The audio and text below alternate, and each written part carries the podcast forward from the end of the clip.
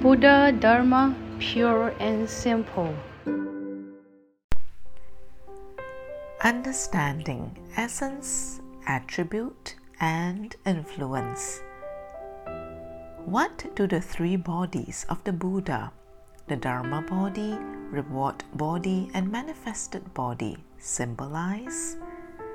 What is the meaning of essence, attribute, and influence?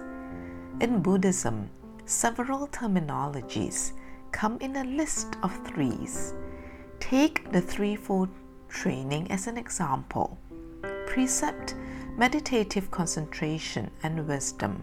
The three are intricately connected to one another. Precept represents the essence, meditative concentration, the attribute, and wisdom, the influence. Another example is the Tripitaka Sutras, Vinaya, and Sastras. Sutras represent the essence, Vinaya the attribute, and Sastras the influence.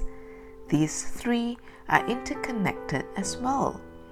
The following takes the three bodies of the Buddha, the Dharma body, reward body, and manifested body, and connects them with essence, attribute, and influence. Number one, the Dharma body is the greatness of essence.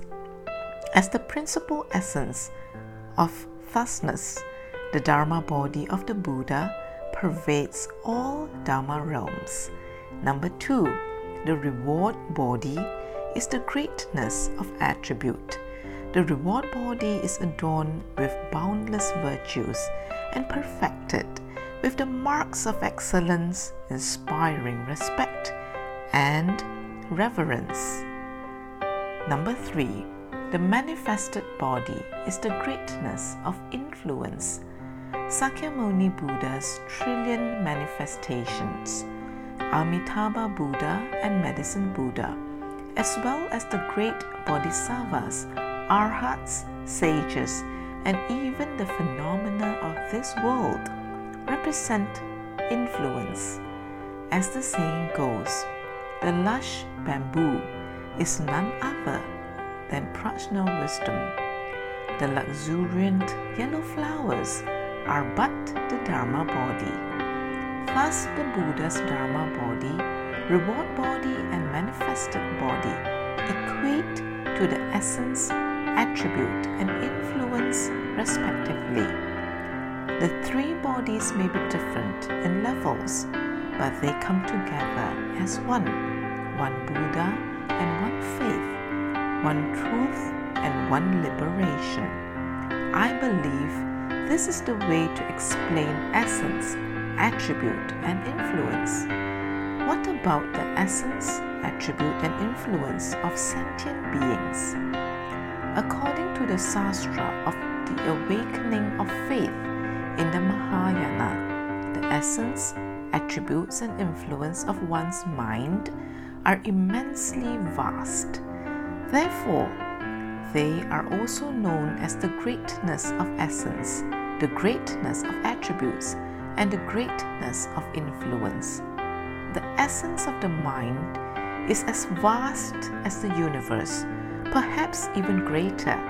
As stated in Buddhist sutras, the mind can embrace a vast emptiness as boundless as myriad worlds.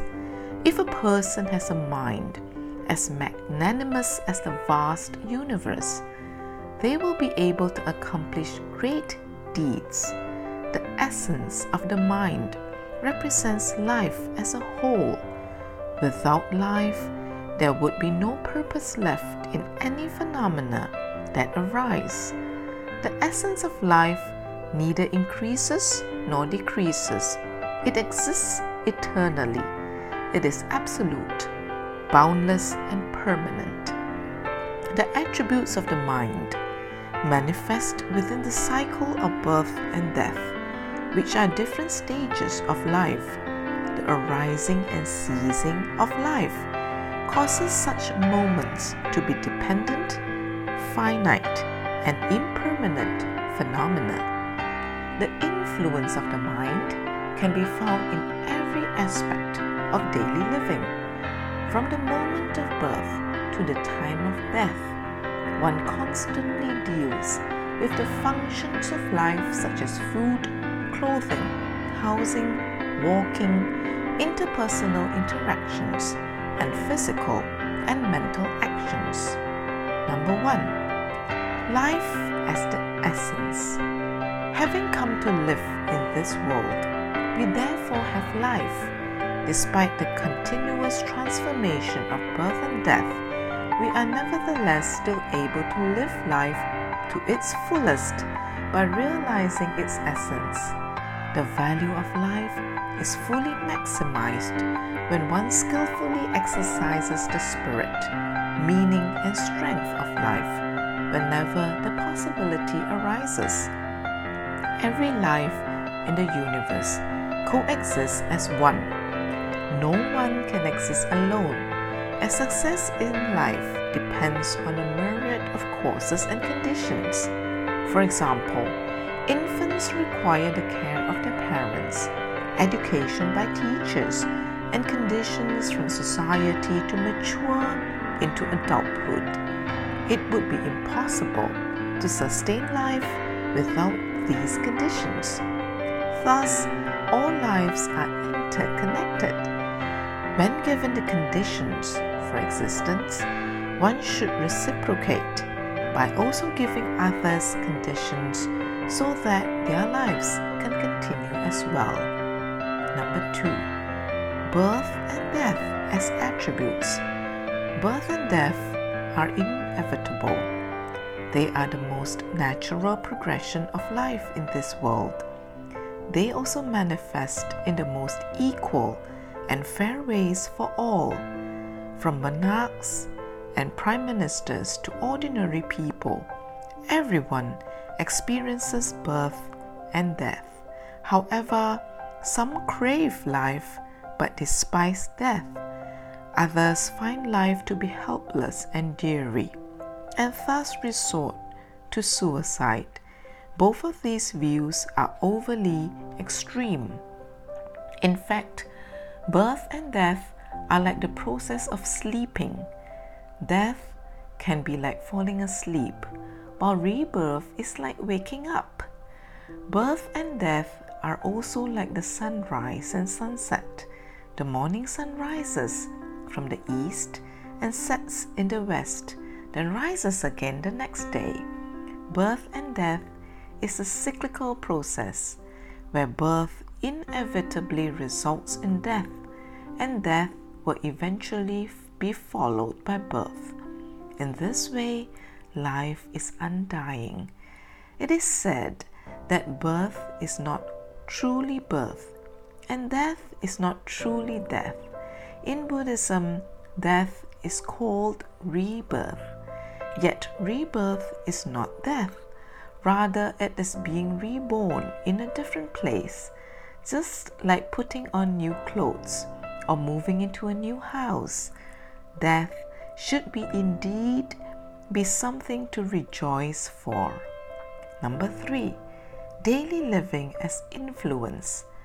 From the moment of birth, one learns how to eat, walk, and be cared for. Growing up, one learns to study and build friendships. Even as an adult, one is always learning new skills. From this, it can be seen that a person needs to be able to endure stress from many sources to survive in this world.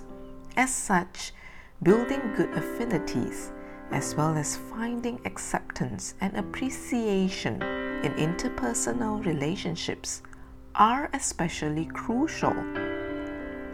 Many obstacles will occur in life, and one's behavior are unacceptable to others. Life, birth, and death, and daily living are the three aspects that humanistic Buddhism places great emphasis on. I once said, Life, birth, and death, and daily living are not apart from humanistic Buddhism. Life is the essence of humanistic Buddhism. Birth and death are the attributes, and living the influence. All interconnected relationships in this world are the concerns of humanistic Buddhism.